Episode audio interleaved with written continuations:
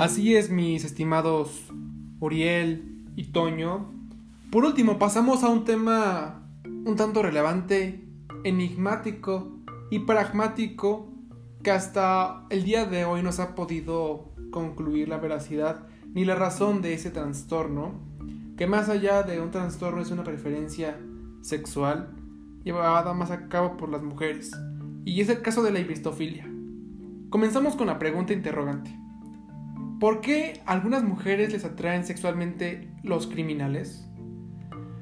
Pues de acuerdo a la British Broadcast News, para la mayoría de la sociedad son monstruos. Pero para algunas mujeres se ven a los violentos criminales como machos virales y atractivos. Hombres que pueden transformar y redimir a través de su amor. O niños indefensos que deben proteger. Hay muchos ejemplos inusuales.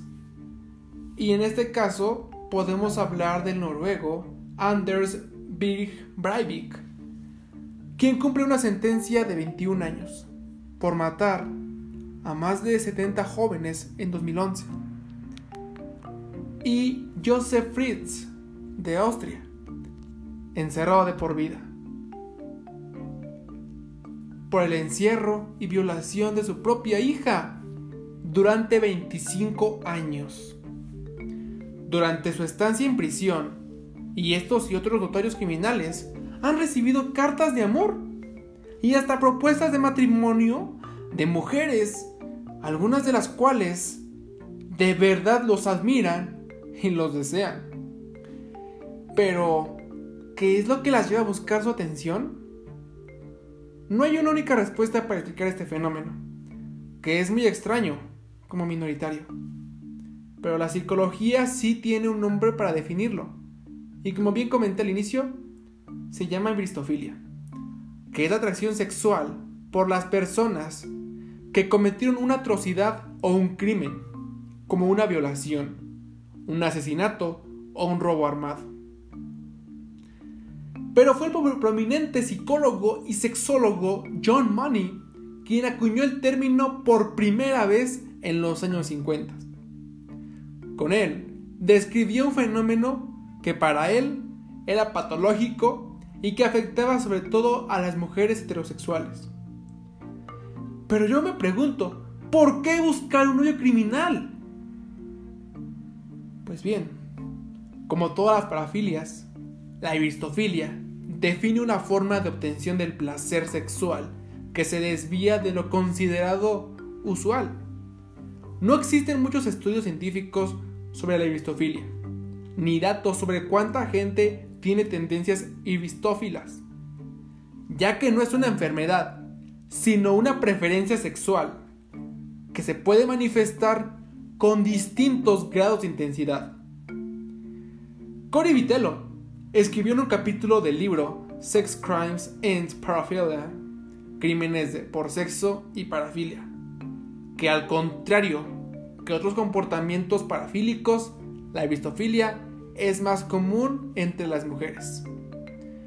Pero las razones para explicar la motivación detrás de esta inusual atracción son varias y no exentas de especulación. Y pasamos con la siguiente pregunta. ¿De dónde viene esa atracción? Según el doctor Mark Griffiths, profesor de psicología de la Universidad de Nottingham Trent de Reino Unido, se necesitan más estudios empíricos para entender la vistofilia ya que gran parte de lo que se conoce sobre este comportamiento está basado en evidencias anecdóticas de entrevistas y libros populistas. La psicóloga forense Catherine Remsland, autora de varios libros sobre asesinos en serie, entrevistó a mujeres que se habían casado con ese tipo de criminales e identificó tres motivaciones principales detrás de su atracción. La mayoría, según Remsland, creía que con su propio amor podrían transformar a estos hombres malos e incluso redimirlos. Les atrae la idea de que ellas los puedan salvar, que puedan sacarlos del mundo del que están y volverlos buenos. sus redentores, básicamente. Combina la atracción de verlos con tanta brutalidad y con tanta fuerza con el afán de conseguir que el hombre cambie. Así se quedan con un hombre que tiene todas esas capacidades de violencia, pero que va a dejar de ejercerlas gracias a ellas, que son sus redentoras. Torres Casallas no ha tratado nunca a una mujer con un caso extremo de vistofilia, como detonaría enamorarse de un asesino, pero sí a muchas mujeres, la mayoría jóvenes, enamoradas de chicos malos, u hombres que les hacen daño, con un pasado de crímenes como maltrato o tráfico de drogas. Otras mujeres ibristófilas, según Ramsland, se acercan a los criminales por un factor casi maternal. Sienten compasión, pena o incluso ternura por el hombre encarcelado, a pesar de la atrocidad cometida. Y tienen una tendencia a proteger al niño que alguna vez fueron.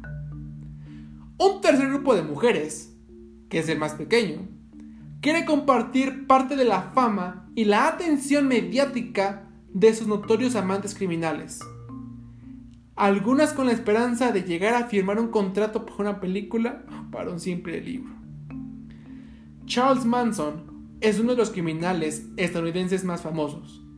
En 2015, entonces con 80 años y cadena perpetua, canceló la boda con su prometida de 27 años, Afton Eileen Breton, tras enterarse de que ella planeaba sacar beneficio de la fascinación que el criminal aún hoy despierta y exponer públicamente su cuerpo después de muerto. La joven se puso en contacto con el asesino por primera vez cuando tenía 17 años, según publicó en 2013 la revista Rolling Stone. Después de leer algunos artículos que Manson había publicado, con sus ahorros se mudó a Corcoran, California, donde está la cárcel con la que ella lo visita desde 2007. Finalmente, tenemos el perfil teórico, como también empírico, de las mujeres ibristófilas. Pues bien, hay mujeres que se enamoran de los criminales solo por ver sus fotos o leer sobre lo que hicieron en la prensa. Primero empiezan a escribirles y algunas pasan a llamarlos, visitarlos e incluso llegan a involucrarse en su defensa o ayudarles económicamente. En otras ocasiones, apenas hay un contacto físico alguno. La relación es más bien de una fantasía romántica. En casos poco frecuentes de vistofilia extrema y activa, las mujeres pueden llegar a ser cómplices de crímenes de sus amantes. Por eso a veces se denomina coloquialmente a esta parafilia como el síndrome de Bonnie y Clyde, en referencia a la famosa pareja de criminales fugitivos que captaron la atención de la prensa estadounidense en los años 30 e inspiraron después películas y series de televisión.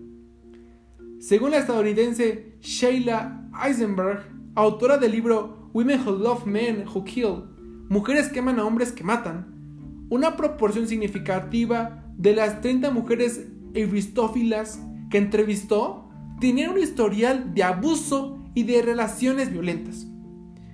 Un factor clave de esas relaciones románticas en las que apenas hay contacto físico alguno es precisamente el hecho de que los hombres estén tras las rejas.